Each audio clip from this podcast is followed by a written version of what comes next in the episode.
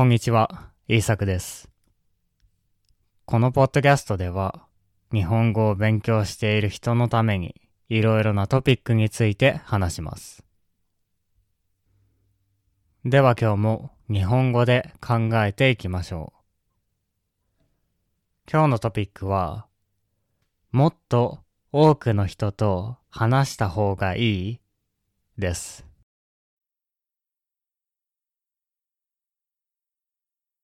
言語を話せるようになるためには、なるべく多くの人と話した方がいいのでしょうか確かに言語を覚えるときに多くの人と話すのは役に立つかもしれません。たくさんの人と話すことによっていろいろなボキャブラリーを知ることもできますし、発音の違いについても学ぶことができます。そのため、たくさんの人と話すことは役に立ちますね。ただ、たくさんの人と話さないと言語を学ぶことができないのかと言われると、私はそうではないと思っています。つまり、たくさんの人と話すことは役に立ちますが、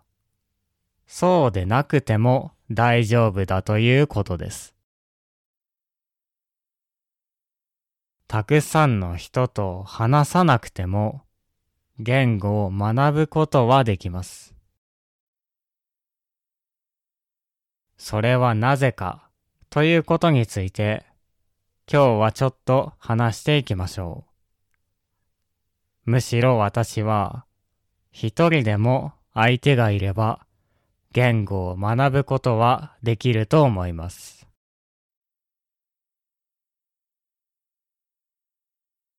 日本語を勉強している人の中には、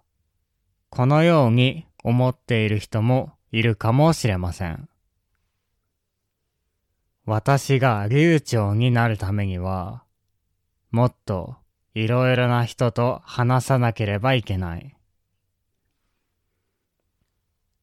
しかし、ここで子供や赤ちゃんがどのように言語を学ぶのか、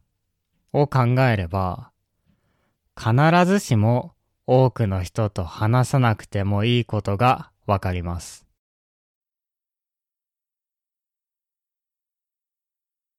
日本人の赤ちゃんは、日本語を話せるようになるまで、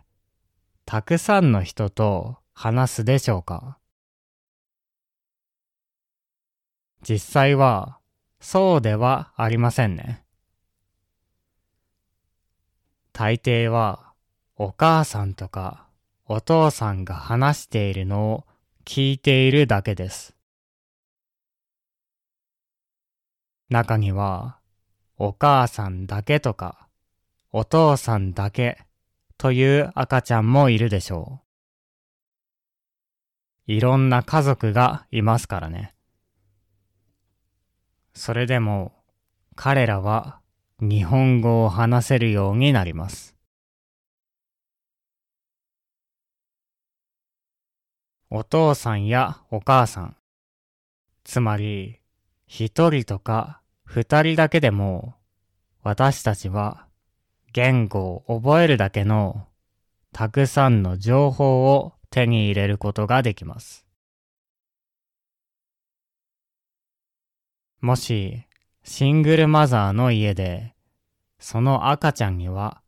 お母さんだけしかいなかったとしましょう。それでも赤ちゃんはしっかりと話せるようになります。お母さんが毎日話しかけていれば、赤ちゃんもそこからたくさんのボキャブラリーや文法を学びます。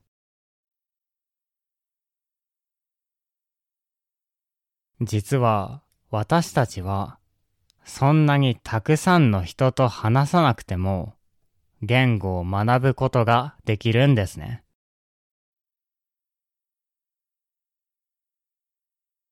もちろん、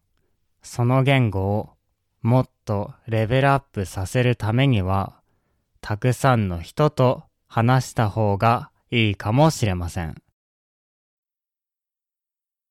お父さんとお母さんの他に、おじいちゃんやおばあちゃん、兄弟や友達がいたら、それだけたくさんのコミュニケーションを学べるでしょう。それは子供にとってもいいことだと思います。でも、話すのがお母さんだけでも、時々お母さんの友達が遊んであげるだけでも、やっぱり話せるようにはなるんですね。話す人が少なくても、言語を覚えることができますね。つまり、言語を覚えるためには、一人だけでも、たくさん話す人がいれば、それで大丈夫だということです。これは、多くの言語を学ぶ人にとってはいいニュースでしょう。もし、本当にたくさんの人の話を聞かなくてもいいのなら、自分が好きな人を一人か二人でも見つければいいからです。ランゲージペアレントのような人を見つければいいんですね。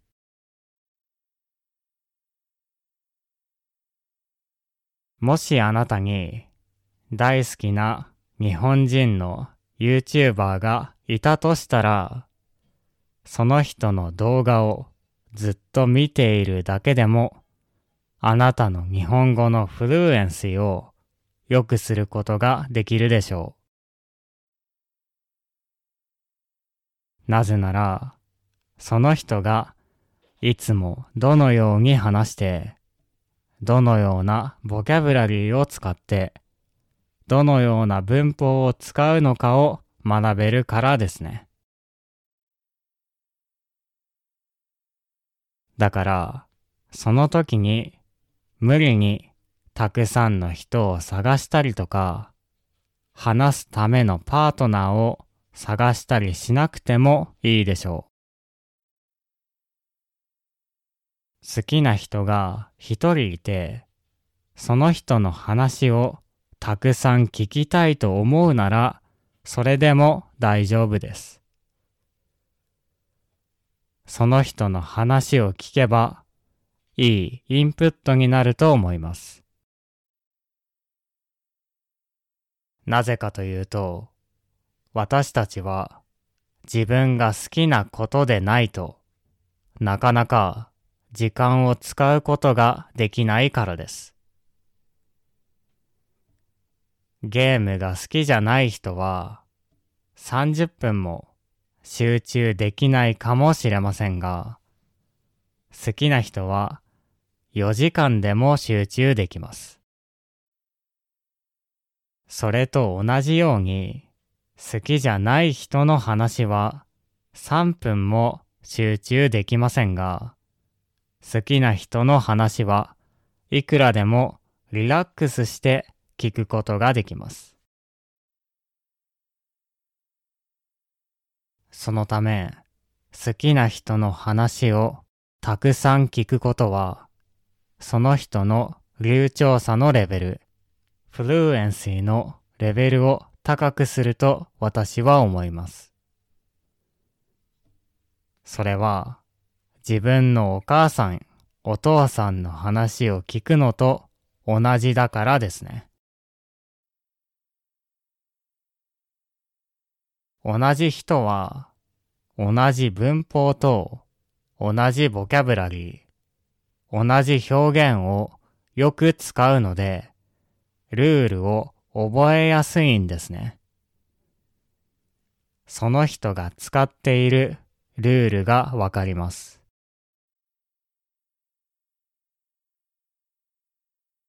もう一つ大切なことがあります。それは、私たちは好きじゃない人のことはあまり見ていないということです。好きじゃない人はどういう表情で話しているとか、どんなトーンで話しているとか、あまり気にしません。もしかしたら、他のことを考えながら聞いているかもしれません。つまり、情報の、インフォメーションのクオリティが低いんですね。その人が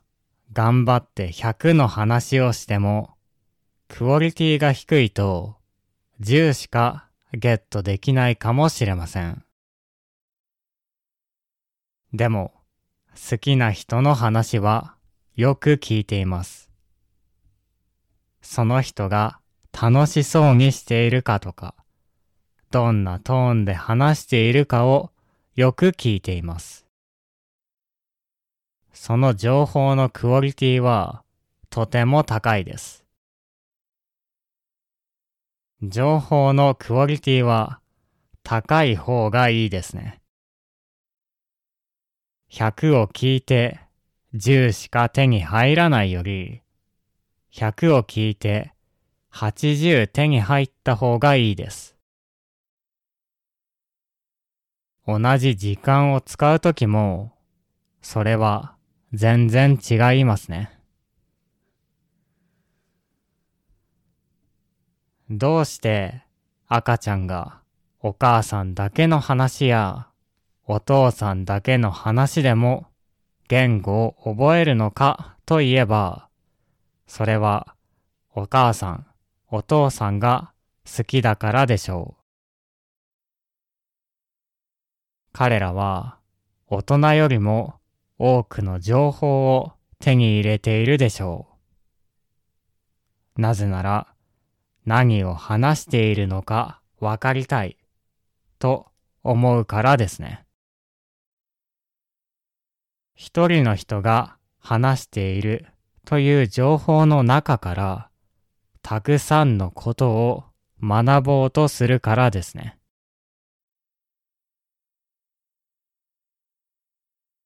もしそれが興味のない他人だったら何も学ばないかもしれません。何を話していてもそのことを知りたいと思っていないからです。そのため、好きな人を見つける、好きなものを見つけるというのは、とても大切なことだと私は思っています。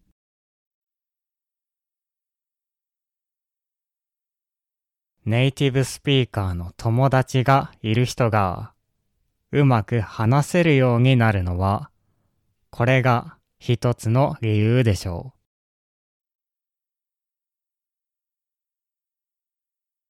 もちろん、誰を自分のランゲージペアレントにするのかはとても大切です。その人によってあなたが使うボキャブラリーは大きく変わります。その人がもし面白い話し方をする人なら他の人の話も聞いてみたりフィードバックが必要になるでしょう。でも、やはり自分がたくさん時間を使えるのは好きなことだけなんですね。だから、もし今何か好きなことがある人は、そのためにたくさんの時間を使ってみてください。もし何もない人は、何か自分が面白いと思えるものを見つけるといいでしょう。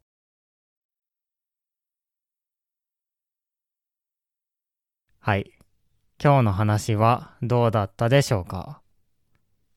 これからこのポッドキャストのメンバーのために今日使ったボキャブラリーを勉強したいと思います。興味がある人は Patreon の方で一緒に勉強しましょう。では聞いてくれてありがとうございました。また次回のポッドキャストでお会いしましょう。